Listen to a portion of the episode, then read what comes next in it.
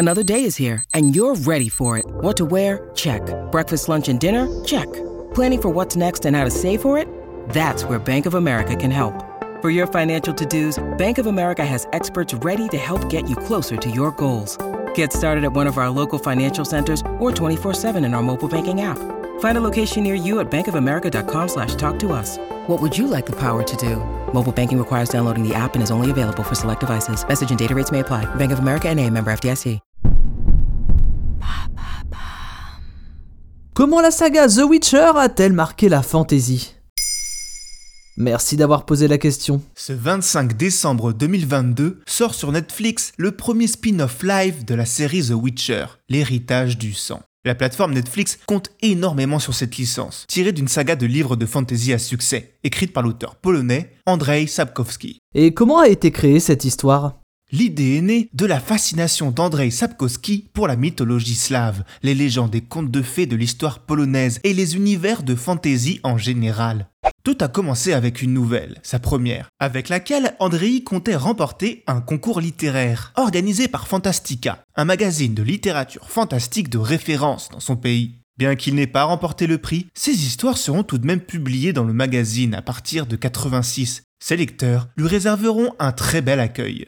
L'apparition sous forme de livre débute en 1990 et pérennise le succès. Au total, la saga s'étalera sur plusieurs nouvelles et cinq romans. Mais qu'est-ce qui fait de The Witcher un tel succès? Les Polonais sont fiers d'avoir une saga de fantasy à la hauteur, et au même moment, le pays connaît une forte croissance économique et culturelle.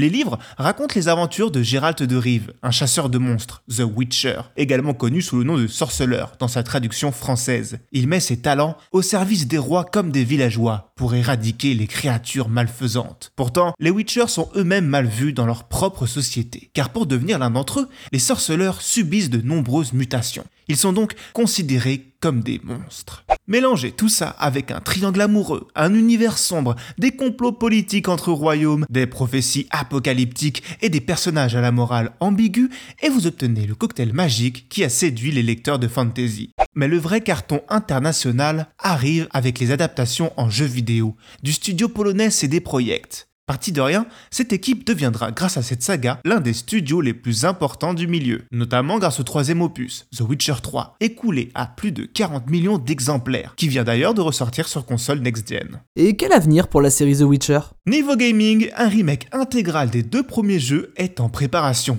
Ceci devrait adopter la formule en monde ouvert du troisième épisode. CD Projekt a également annoncé plancher sur un quatrième épisode inédit. Il marquerait le début d'une toute nouvelle saga dans l'univers The Witcher. Quant à Netflix, la série continue avec une troisième saison, dès 2023. Quant à la quatrième, Henri Cavill, qui interprétait Gérald de Rive, il ne sera plus de la partie, ce dernier préférant se pencher sur d'autres projets. Le rôle sera repris par un nouvel acteur pour les saisons suivantes, et d'autres spin-off live ou animés sont également dans les cartons. Enfin, Andrei Sapkowski, l'auteur originel, a lui aussi, devant l'explosion de son bébé, décidé d'écrire un nouveau roman à sa saga. Mais aucune info n'a été communiquée pour l'instant. Quel que soit le support, les sorceleurs n'ont pas fini d'arpenter le continent. Maintenant, vous savez, un épisode écrit et réalisé par Jonathan Oppard. Ce podcast est disponible sur toutes les plateformes audio et si cet épisode vous a plu, n'hésitez pas à laisser des commentaires ou des étoiles sur vos applis de podcast préférés.